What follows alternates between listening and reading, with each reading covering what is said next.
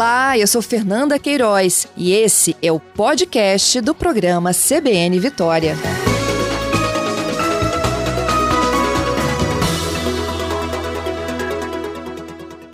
Eu vou voltar com um tema que eu abri o programa de hoje falando sobre novos recursos para proteger a mulher que já tenha sido vítima de violência doméstica e outras ações também nessa semana especial em homenagem ao Dia da Mulher.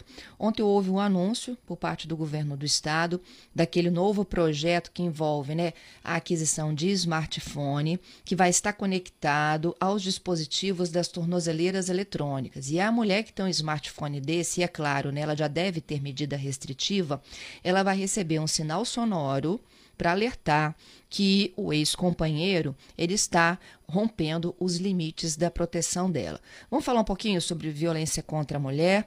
Quem está conosco na ponta da linha é o secretário de Estado de Segurança Pública, Alexandre Ramalho. Bom dia, secretário. Bom dia, Fernanda. Bom dia, seus ouvintes. Muito obrigado pela oportunidade. Eu é que agradeço. Secretário, a gente antecipou isso né, na nossa conversa de dezembro, é, finalzinho do ano, não só você anunciando algumas novidades, como governador também, e efetivamente, desde ontem, então, o assunto foi colocado na pauta. Ano passado nós fizemos uma visita ao Distrito Federal e conhecemos esse projeto. Voltamos de lá com o contato da empresa, descobrimos que ela tinha, na verdade, o Estado do Tocantins também eh, tinha já o projeto adaptado de uma ata de, de, de preço em aberto. Nós então fizemos contato, conseguimos a adesão dessa ata, conseguimos a contratação da empresa é, nesse, nessa tramitação do ano passado para cá. É, ampliamos uma sala na Secretaria de Segurança Pública, onde exclusivamente hoje funciona uma central de monitoramento para esse indivíduo que será colocado a tornozeleira eletrônica e a mulher que receberá esse smartphone. Tudo isso por decisão judicial. Então, na data de ontem, nós fizemos essa entrega. Na verdade, nós estamos chamando de programa Mulher Segura. Ele se divide em três fases. E aí nós temos não só o monitoramento eletrônico, mas também é, o incremento que nós já tínhamos da patrulha é, da mulher, né, patrulha Maria da Penha da Polícia Militar, que faz as visitas às mulheres com medidas protetivas.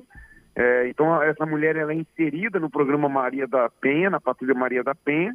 Essa mulher também é cadastrada no SOS Marias, que é um aplicativo.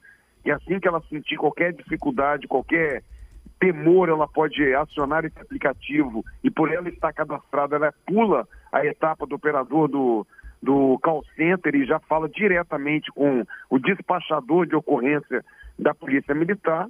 Ela também será acolhida por programas de governo e um programa especificamente que é a Agenda da Mulher na, no gabinete da vice-governadora, que conversa com todas, todos os projetos sociais de governo e também com as prefeituras na linha do acolhimento, de assistência social, psicológica, médica. Então nós juntamos tudo, mas a cereja do bolo que nós estamos chamando a esse momento é exatamente essa novidade da tecnologia, que é essa proteção eletrônica, onde o homem recebe a tornozeleira eletrônica, a mulher o smartphone. Esses dois aparelhos se comunicam o tempo todo, supervisionados por uma sala de monitoramento que visualiza o homem e a mulher mas no momento que esses aparelhos ultrapassam o limite determinado pelo juiz, que é o limite de segurança dessa mulher, onde que ela deve estar o afastado da, da tornozeleira, imediatamente ele emite, num primeiro momento como segurança, três sinais vibratórios e sinais também auditivos na tornozeleira, bem como no telefone da mulher. A partir do momento que ela recebe essa chamada ainda no perímetro de segurança, que ele está se aproximando, ela consegue identificar onde ela está e onde o indivíduo está. E aí nós temos uma série de protocolos que serão cumpridos, e se você depois quiser a gente pode falar um pouco mais, mas só para resumir minha fala no início, é exatamente isso, é a conectividade da tornozeleira com o smartphone, coordenados, tudo isso por uma central de monitoramento 24 horas na Secretaria de Segurança Pública. Todo esse processo só tem início por determinação judicial. Entendido. Ramalho, é, esse smartphone passa a ser o smartphone dela ou ela precisa de tê-lo exclusivamente para acionar o alarme? Esse ela exclusivamente passa para falar com apenas dois telefones, que é o 190 e o, a sala de monitoramento. Então, a partir do momento que na, na, nesse smartphone, quando ocorre a, a aproximação desse indivíduo ou quando ele viola o que nós chamamos de zona de exclusão. Lá no smartphone tem uma. aparece para ela, é, como eu te falei, o visual do homem e dela, mas também tem uma barra vermelha que diz preciso de ajuda. Quando ela aperta e segura isso por três segundos, automaticamente esse áudio dela começa a ser gravado pela nossa central de monitoramento e ela pode já começar a falar com o nosso operador. Bem como quando nós identificamos que o indivíduo violou a área de, de segurança e ela não nos acionou, mas nós já identificamos ali, nós entramos em contato com o telefone dela cadastrado, informamos a ela e já mandamos uma viatura para apoio. A maior preocupação nossa é exatamente a proteção dessa mulher. Então, ao invés de irmos ao encalço do indivíduo, nós vamos à proteção dela. É, e aí, perguntando se ela que deseja ir para uma casa de abrigo, também coordenado hoje pela FESP, se ela deseja ir para a casa de um parente, se ela está em segurança, se ela visualizou o smartphone, aonde que ele está e aonde que ela está, e se ela adotou uma rota de fuga. Então, começa ali uma preocupação, atenção e acolhimento maior dessa mulher. Uhum. Você disse que isso está condicionado a uma decisão judicial. E vale para todo o estado ou só para onde tem patrulha da mulher e onde tem esse monitoramento em tempo real? É, por ser um projeto piloto, inicialmente nós estamos fazendo na Grande Vitória, mas a intenção é exatamente a expansão dele para todo o estado. Aí nós temos ainda um problema tecnológico nós temos que resolver, que é a questão da internet, que é o sinal, a área de sombra. Então nós vamos fazer todo o protocolo inicialmente na Grande Vitória, corrigir algumas distorções com a empresa, e quando o processo estiver maduro, a gente poder avançar para o interior, mas inicialmente Grande Vitória. Uhum. Você disse que nesses três primeiros toques, né, é, é, um toque sem som, né, como se fosse uma, um vibracall, e a orientação de vocês é para que ela estabeleça uma rota de fuga ou não? Ou aguarde a polícia? Não, não a partir do momento que ela que ele, porque assim, tem o perímetro que nós chamamos de zona de exclusão, que é exatamente onde ele não pode entrar. Mas fora desse perímetro, nós temos um outro perímetro que a gente chama de zona de segurança, que o juiz determina o afastamento da zona de, de exclusão. Então, imagina uma, um círculo vermelho, né? Já próximo da tornozeleira. Mas próximo quanto? Um quilômetro? Dois quilômetros? Então, o juiz que vai determinar isso, 50 quilômetros, qual é, qual é a distância dela para o, o indivíduo que está com a tornozeleira? E é claro que você vai ter uma entrevista com ela, com o indivíduo, e o juiz vai determinar diante da rotina dele.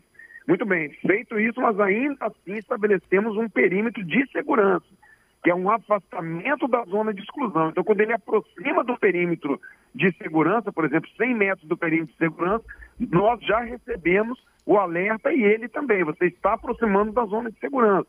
Então, tudo isso vai ser conversado com ele, vai ser conversado com ela, mas respondendo a sua pergunta, ela já consegue visualizar que ele está aproximando da zona de segurança. Então, ou ela toma uma rota contrária, ou ela imediatamente nós vamos mandar a viatura para ela e nós vamos conseguir entrar em contato com ela pelo telefone dela, pelo próprio smartphone, por aplicativo. Nós temos um chat também que podemos dialogar com ela. E a pergunta: você está segura? Você está onde? Onde você está? Ele está aproximando? Então, o objetivo maior é esse: é a gente conseguir dar uma resposta mais rápida no acolhimento, na proteção e atenção dela. Isso, porque tem situações muito diferentes. Uma, por exemplo, se ela aciona o preciso de ajuda dentro de casa. E uma outra é se ela está saindo do trabalho indo para um ponto de ônibus e o, e o aparelho dispara. Então, mas aí o aparelho disparou, ela visualizou, ela pode adotar uma rota de fuga e nisso de conversando com a central de monitoramento. Uhum. Nesse preciso de ajuda, o som lá está gravado, ela está falando, ela está caminhando, ela está indo para um outro local e está dando. E nós sabemos pelo mapa a referência que ela está. Imediatamente isso entra no sistema do CIOD como alerta vermelho, é prioridade total. E onde tiver uma viatura, nós vamos deslocar para ir ao encontro dela. Mesmo que a gente tenha que deslocar uma viatura de Cariacica para Vitória ou vice-versa. Mas nós vamos mandar uma viatura ao encontro dela. Então a gente vai conversando com ela, vai dialogando e a viatura vai ao encontro dela. Enquanto isso, o central também está entrando em contato com ele. O que está acontecendo? Você está violando uma área, você vai mandando sinal. A partir do momento que ele viola a área de exclusão, a tornozeleira dele não para de apitar, não para de vibrar, e o telefone dela da mesma forma. Então ela pode pedir uma ajuda a uma pessoa, ela pode parar um carro, ela pode tomar alguma iniciativa enquanto a viatura está tentando ir ao encontro dela. E nesse momento nós estamos monitorando os dois na central de monitoramento pelo mapa, pelo GPS. Sem dúvida. Ramalho, essa é uma esperança, né, que a tecnologia ajuda. Agora, os números ainda são muito assustadores. 70 queixas por dia de violência, de agressão contra a mulher, que chegam às delegacias, não é isso? Fernanda, é uma tentativa, né? Nós não estamos também aqui querendo dizer que com isso vai acabar a violência doméstica, né? Porque nós temos que mudar, na verdade, uma cultura, né? Desses homens, é uma cultura no estado do Espírito Santo, que a gente percebe uma cultura machista, onde o homem entende que a mulher é sua posse, que diante de qualquer iniciativa de um término de um relacionamento, de um novo relacionamento, de uma discussão, automaticamente esse homem imagina que essa mulher é sua posse e não aceita o término do relacionamento, ou mesmo na continuidade, começa a cometer abusos é, psicológicos, abusos físicos. E então, assim, nós precisamos mudar lá na, na ponta a cultura, né? Aí entra uhum. a atividade da educação, entra a atividade das prefeituras, o projeto Homem que é Homem busca ressignificar esse homem. Então, é, é a tentativa realmente de mudar a questão cultural, né? Mas assim, é mais uma ferramenta que nós estamos levando no momento pior, né? Que é o momento de pânico, que é o momento que essa mulher realmente precisa de ajuda e nós estamos oferecendo a mão do Estado por intermédio da tecnologia. Mas sem dúvida nenhuma, é um crime muito difícil de ser coibido, porque ele é cometido via de regra quatro paredes, numa madrugada, num local distante e sob domínio desse homem usando a sua violência bruta física contra a mulher. É, não, a relação que eu fiz não é nem de do, do, sistema eh, ser importante ou não, isso sem dúvida alguma é. O problema é que essa relação que a gente fala das agressões envolvendo os casais, para a gente imaginar que ainda hoje a gente tem 70 mulheres por dia procurando a polícia, muita coisa tem que ser mudada, né? Inclusive, desses agressores ficarem presos. Ah, isso aí é fundamental, né, Fernanda? É, realmente um cara que comete uma violência doméstica como essa, ele não tinha nem que ter, é, nem que ter essa oportunidade de estar nas ruas, né? Tinha que ser regime fechado na hora, mas aí o problema de legislação, né, que deveria mudar e alcançar, de fato, esse indivíduo, né? Porque o regime fechado que, de fato, vai inibir toda essa possibilidade dele entender que ao fazer vai ser preso, vai ficar preso de fato, né? Mas aí é um processo legislativo que a gente tem que caminhar para mudar essa questão e mantê-lo efetivamente preso, né? Mas enquanto isso não acontece e é permitida a sua soltura, nós estamos aqui oferecendo uma ferramenta para complementar e tentar proteger essa mulher, né? Sem dúvida alguma. O que mais vem pela frente aí com relação à proteção às mulheres? Não, eu acho que assim, o Espírito Santo ele, ele conecta bem, ele tem um diálogo importante, mas a perspectiva maior que eu vejo realmente de futuro é a gente inserir isso numa grade curricular aberta, né, o diálogo com a comunidade. Acho que as crianças têm que entender muito isso, né? Quando a gente abre o Papo Responsa e quando abre esses projetos da Polícia Civil do Homem que é Homem também, a gente percebe que o homem muitas vezes percebe que na cabeça dele isso não é uma violência. Não, mas eu não acho que eu cometi a violência, eu amo aquela mulher. Então é importante a gente mostrar para as crianças desde cedo, né? Quando você tem um namorado que começa a pedir a sua senha, quando você tem um namorado que não permite que você converse com um primo, com um amigo, com numa faixa ainda de 12, 13 anos, aquilo já é o início de uma violência que pode gerar no futuro uma violência física. Então, a família tem que estar muito atenta a isso nesses relacionamentos dos nossos filhos, né, do, dessa, garotada, e a gente abrir o diálogo, né, conversar abertamente dentro de casa, nos, nos papos de roda, de escola, o assunto entrar na grade curricular de fato, o professor falar isso abertamente, porque é nesse modelo que a coisa vai caminhando numa possessão, numa possessão que a mulher acaba virando realmente um, um, uma posse daquele homem e depois não consegue quebrar esse vínculo. E quando tenta quebrar, vem a agressão física, vem a violência e, lamentavelmente, vem a morte, como nós estamos assistindo. Né? Então nós temos que quebrar esse ciclo também com a educação, também com o diálogo, com a conversa e sem dúvida nenhuma, com muita punição para inibir que esses covardes continuem nesse processo de abuso e violência contra a mulher. Uhum. Ramalho, eu queria aproveitar, inclusive, já que a gente está falando de tecnologia, no final do ano também você chegou a, a, mencionar a possibilidade dos policiais utilizarem as câmeras né, de filmagem de suas ações e operações em curso. Sim. Isso caminhou? Esse assunto foi debatido no Conselho dos Secretários de Segurança Pública do Brasil foi feito toda uma normativa após uma visita na Polícia Militar de São Paulo e uma experiência de Rondônia e de Santa Catarina. Então, juntou-se esses três estados que já estão aplicando essa tecnologia, identificou-se que o de São Paulo hoje, pela tecnologia existente e atualizada, é o mais completo. O Conselho, então, de, de Secretários remeteu para cada estado fazer uma análise e sugestão, nós já fizemos as nossas considerações, encaminhamos de novo para o presidente do Conselho de Secretários, e isso agora segue para o Ministério da Justiça, porque os secretários querem também entender se o governo federal também vai adotar esse procedimento, assim como a Polícia Rodoviária Federal, a Polícia Federal, enfim, para que a gente tenha uma mesma linguagem dentro desse processo.